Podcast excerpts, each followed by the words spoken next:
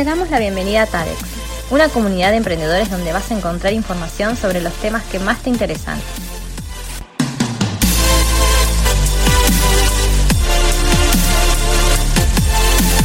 Escucha nuestro nuevo podcast y no dejes de seguirnos en nuestras redes. hola, hola a todos, bienvenidos a este nuevo episodio de Aprendiendo con TADEX. Estamos acá con nuestros amigos Bona y Ponti. ¿Cómo están chicos? Buen día. Hola, buenas. Hola chicos, hola Tati, hola Bona, ¿cómo están? Todo bien. Bueno, el día de hoy Ponti nos va a presentar a nuestra invitada, que va a ser la continuación de un podcast súper interesante que estuvimos hablando en la grabación pasada. Ponti. Exacto, Tati, así es. El episodio pasado estuvimos hablando con la genia, la doctora Irina González, que nos explicó muy bien sobre la parte impositiva, digamos, para cuando se arranca, que eran los monotributistas. Hoy nos se va a estar explicando un poco la categoría siguiente, o sea, qué pasa cuando uno arranca siendo monotributista, supera los límites establecidos, bueno, y cuál es la otra categoría que entra, qué cosas nuevas empiezan a aparecer, qué no. Eh, ella había comentado que había un costo fijo, que el monotributista paga. Bueno, si eso sigue igual, si no sigue igual. Así que hoy le damos la palabra nuevamente a, Irina para que nos asesore sobre ese tema. Hola chicos, ¿cómo están? Buen día para todos. Hola. Buen día. Hola Irina, bienvenida nuevamente. Un placer en continuar con este lindo tema. Eh, una de las partes que más me gusta. Bueno, menos mal, para nosotros no. sí. Bueno, y la vez pasada nos habíamos quedado más que nada también hablando de, cómo cuando uno empieza a formalizar su actividad, cómo repercute eh, este pago de impuestos en, nuestros costos eh, mensuales habituales, porque repercute directamente sobre nuestros productos y por supuesto eh, que a medida, como bien mencionó Ponti, cuando uno va avanzando en su actividad, en la formalización de esta actividad, que aumentas tu facturación, ya te ves en la encrucijada, o más bien dicho en la obligación de tener que recategorizarte y quizás pasarte a una categoría un poco más alta que es ser monotributista, ¿no? Contanos un poco cómo, eh, cómo sería el circuito de este tema. Exactamente, la otra vez habíamos estado hablando de que había un régimen simplificado, que era el del monotributo, que tenía un costo fijo todos los meses, por ende para iniciar un proyecto era uno de los regímenes más económicos y que se recomiendan cuando uno inicia una nueva actividad. Pero nos habíamos quedado en qué pasaba cuando superábamos los límites de facturación de las categorías del monotributo o queremos hacer una actividad que no encuadra dentro del régimen simplificado. Entonces, tenemos que pasar a lo que se conoce como un régimen general, que son los famosos responsables inscritos. Eh, una de las diferencias que no habíamos marcado en el post anterior y que yo les quiero decir, que me olvidé, el monotributo es exclusivo para las personas físicas. O sea, que también si ustedes van a iniciar un proyecto y son una sociedad, el monotributo es una figura que no van a poder utilizar. Esa fue una de las cosas que la otra vez no habíamos charlado.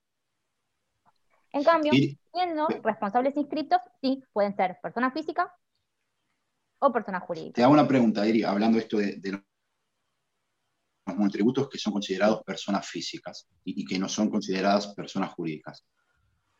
Eh, ¿Es unipersonal? ¿Una persona que arranca con un monotributo puede llegar a contratar a alguien o no? Digamos, no permite ah, la contratación de, personas. Sí, sí, en cualquiera de los dos regímenes igual pueden utilizar, eh, contratar personal en relación de dependencia, o sea, pueden tener empleados con cualquiera de los dos regímenes. La única diferencia es que, ponele, si se juntan dos a formar una sociedad, supongamos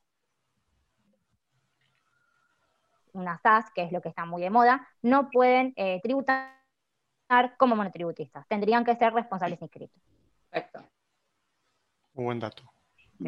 Entonces, eh, vamos a charlar un poco del régimen general, que es, es, un régimen que no muchos conocen y que para mi gusto es un régimen más caro y que uno no se da cuenta y se suele pasar muy a menudo porque no se tienen en cuenta los montos de facturación. Entonces, para el régimen general, lo que sí tienen que tener en cuenta es que ya de entrada van a tener un costo fijo del contador, porque el régimen general solo no lo pueden hacer. Necesitan asesoramiento impositivo y contable, ya sea persona física o persona jurídica. ¿Por qué? Porque en el régimen general pasan a tributar un IVA mensual, que a diferencia del monotributo, el IVA está incluido dentro del componente impositivo. Acá, al hacer responsables inscriptos, todos los meses deben liquidar el IVA. Tienen que informar las compras y las ventas y presentar ante AFIP la declaración jurada. Perfecto. Otra. O sea, acá ya, entonces, ya estamos hablando de tributos que sí o sí ya vamos a necesitar. Exactamente. Ya nos Ya podemos manejar solos. con este régimen sí necesitan de una persona que los asesore. Eh, eh, porque conlleva además el tipo de inscripción, es mucho más complicada y requiere muchos más trámites en AFIP. Entonces no es tan sencillo como inscribirse en un monotributo, por eso requieren del contador. Sí, y el otro, el otro punto importante que mencionaste también es que el IVA, digamos, en el monotributo está licuado en un monto fijo, entonces independientemente de la cantidad de ventas que vos hagas, digamos, mientras no superes la Exacto. categoría vas a pagar ese monto fijo y ahora ya va a ser por unidad, o sea que de repente el IVA sale de, esa, de ese monto fijo y pasa Claro. a, a cada unidad vendida, entonces va, va a modificar el, el precio también. Exacto, Va, era lo que hablábamos antes de que iba a influir en el precio del servicio o del producto que ustedes estaban vendiendo o ofreciendo. ¿Por qué? Porque al, al no ser un monto fijo todos los meses, a ustedes les va a representar un costo mensual mucho más elevado que el que tener un monto fijo por monotributo. Porque además a eso le tenés que sumar el, tema de ganancias, que también ganancias en el monotributo está incluido dentro del componente impositivo y pasa a ser un importe fijo que se abona todos los meses. Y al ser un responsable inscrito, pasas a tributar una vez al año una tasa del 35%, para que tengan una idea, sobre el total de facturación bruta que tuvieron. Estamos hablando de números Mucha totalmente distintos. Perfecto. Entonces, dentro, del, dentro de la categoría del monotributo, como para marcar la diferencia, a ver si nos quedó claro. Dentro de la categoría del monotributo tenemos todas estas cuestiones, pero tienen montos fijos. Entonces, yo lo que pago mensualmente por mi monotributo va a ser un, un- un mismo monto, digamos, un mismo importe. En cambio, cuando ya soy responsable inscripto, todas estas cuestiones, todos estos ítems van a ir variando de la mano de lo que yo vaya facturando, ¿correcto?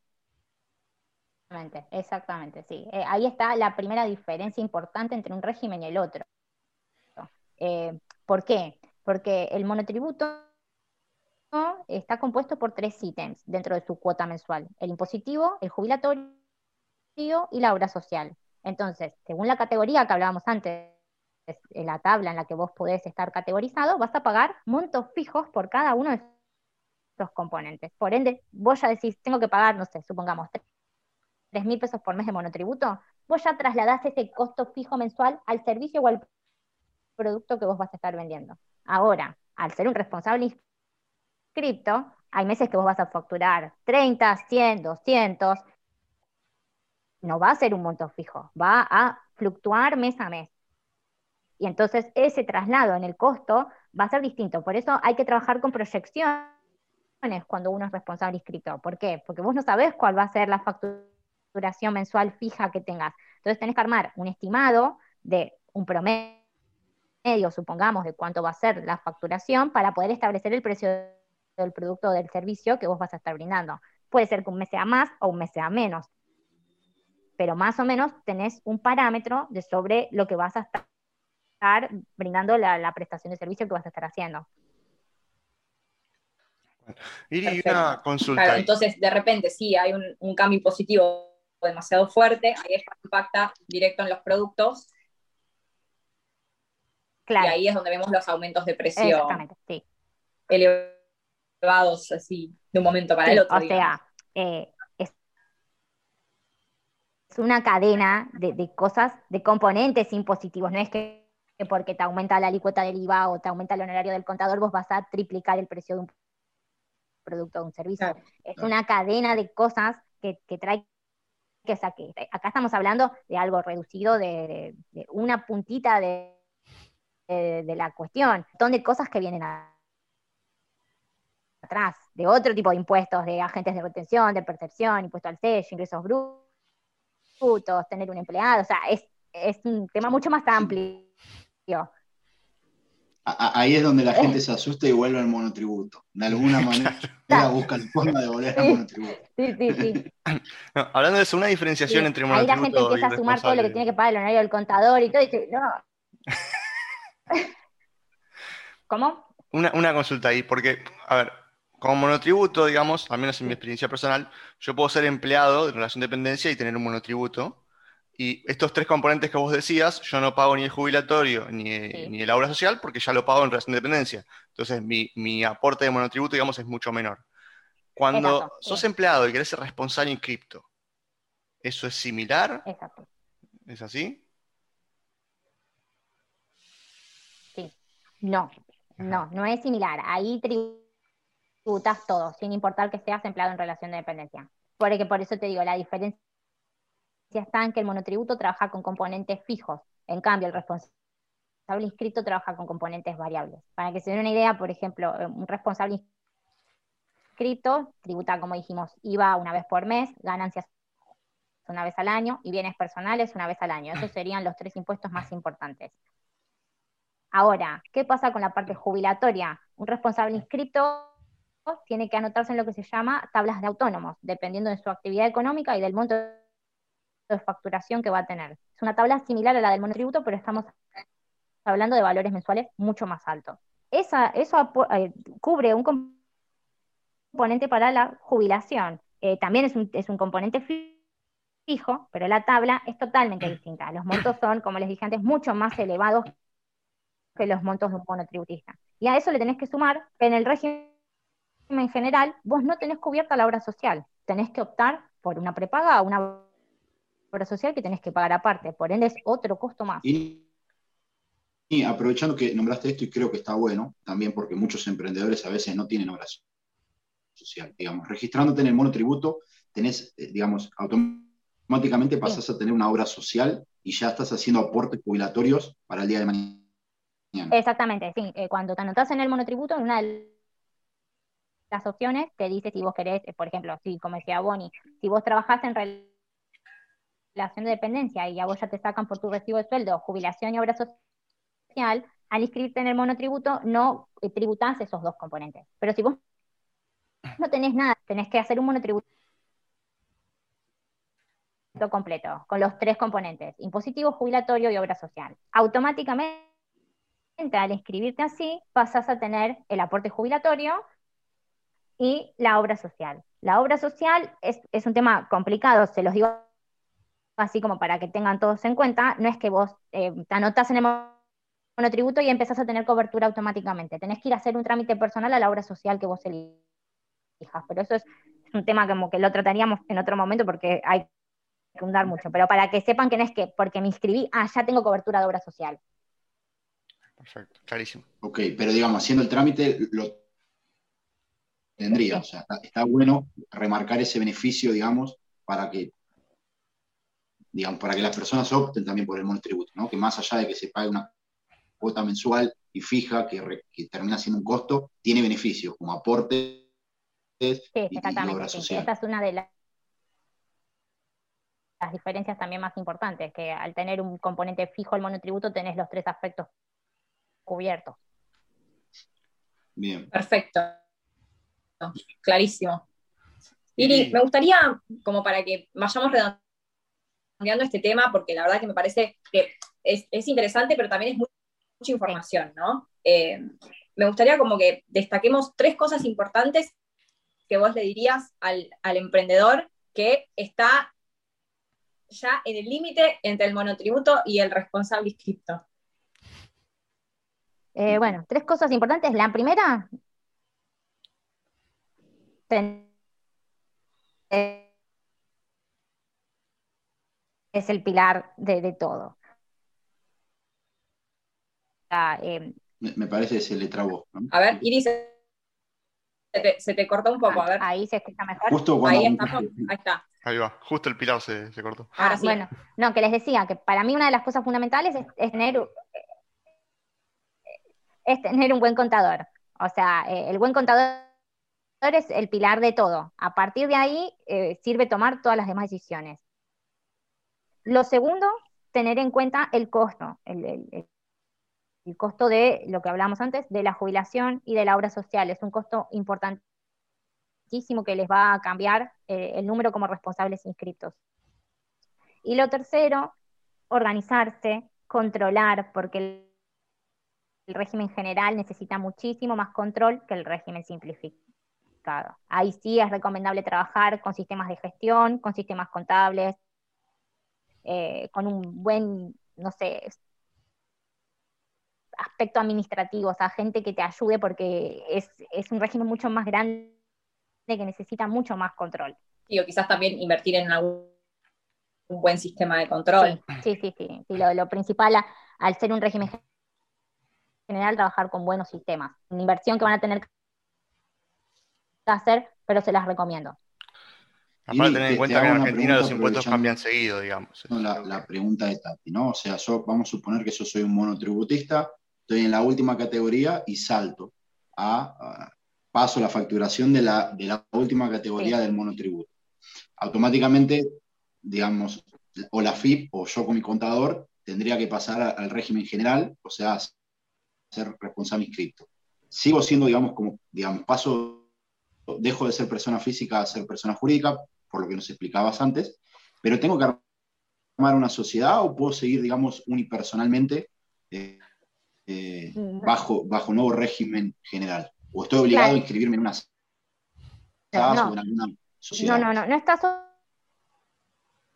obligado. O sea, para que haya sociedad eh, tienen que haber por lo menos dos personas. Ahora también la SAS está muy de moda que sea unipersonal, pero no Quiere decir que si vos sos persona física, venías desarrollando una actividad, superaste la formar una sociedad o constituir, capaz de ser persona física eh, siendo régimen general, responsable inscrito. Lo único que te cambia es que vas a tener que cambiar el modo de facturación porque vas a dejar de emitir factura C a emitir factura A o factura B, eh, pero no es que tenés que ser una sociedad. Perfecto, clarísimo. Y, hablando, aprovechando esto que, nombraste el tema de la factura, factura C, factura, digo, cuando uno es monotributista no aprovecha los, los IVA créditos, IVA débitos, digamos, y cosa que sí, digamos, como ventaja, si bien ya dijimos que la ley general por ahí tiene varios costos y, y, más complicaciones, ¿no? Que, que termina asustando a todos, por ahí tiene la ventaja de que empezás a jugar con sí. créditos y ¿no? diferencias que hay entre ambos regímenes. En el régimen simplificado, las facturas son a consumidores finales, factura no tienen IVA. No podés computarte el IVA tampoco de las compras que hagas. En cambio, al ser un responsable inscrito, empiezas a jugar con eso, el IVA débito fiscal que proviene de las ventas y el crédito fiscal que proviene viene de todas las compras. Entonces vos después, cuando haces la liquidación de IVA, eh, tomás los débitos fiscales menos los créditos y eso es lo que te determina el monto mensual de IVA que pagas. Por ende, ahí sí puedes jugar con las compras que hagas o los servicios que abones, puedes tomar de esos fiscales. Perfecto. Bien. Perfecto. Bonnie, vos tenías una pregunta. en realidad la hizo Ponti. ya lo, se me adelantó, lo fue cerrando. Ah, no, perfecto, se, fue transmisión de pensamiento. otra, cosa que, me gustaría decirles para que tengan en cuenta es em, el tema de cuando hacemos operaciones con consumidores finales, eh, que eso no, no, lo mencioné, pero estaría bueno que lo sepan. Cuando hacemos operaciones con consumidores finales, o sea que nuestro público es directamente, por ejemplo, no sé, vas a una roticería a comprar una comida, vos estás recibiendo un ticket como consumidor final. Por ende, el dueño de la roticería tiene que tener lo que se llama controlador fiscal, que son las famosas maquinitas, máquinas registradoras. Bueno, eso es una obligación para aquellas personas que hagan operaciones con consumidores finales y tengan atención al. Público. Y, ah, eso te iba a preguntar. Y en caso de un e-commerce, por ejemplo, yo arranco y lo único que hago es vender por, por internet, Sí, no. Mercado Libre, Instagram, digamos. No, Necesito en, yo- no, en esos casos podés utilizar factura electrónica, factura B a consumidores finales o factura C. Pero en el caso de que vos tengas atención al público, por ejemplo, vas a un local de ropa eh, o vas a una roticería, una fábrica de pastas, el almacén, el chino, todo eso tienen que tener controlador fiscal. Esto ahí fue hace poco, ¿no? Porque los chinos Si antes no eran tienen-. Estamos en problema. Sí, eh, a ver. Los chinos te dan efectivo. Muchos lo que, lo que tienen ahora son sistemas de facturación. Entonces facturan online y directamente hacen ticket B. Ah, Y sale como si fuera un ticket de un controlador fiscal, pero emiten una factura que es ticket B.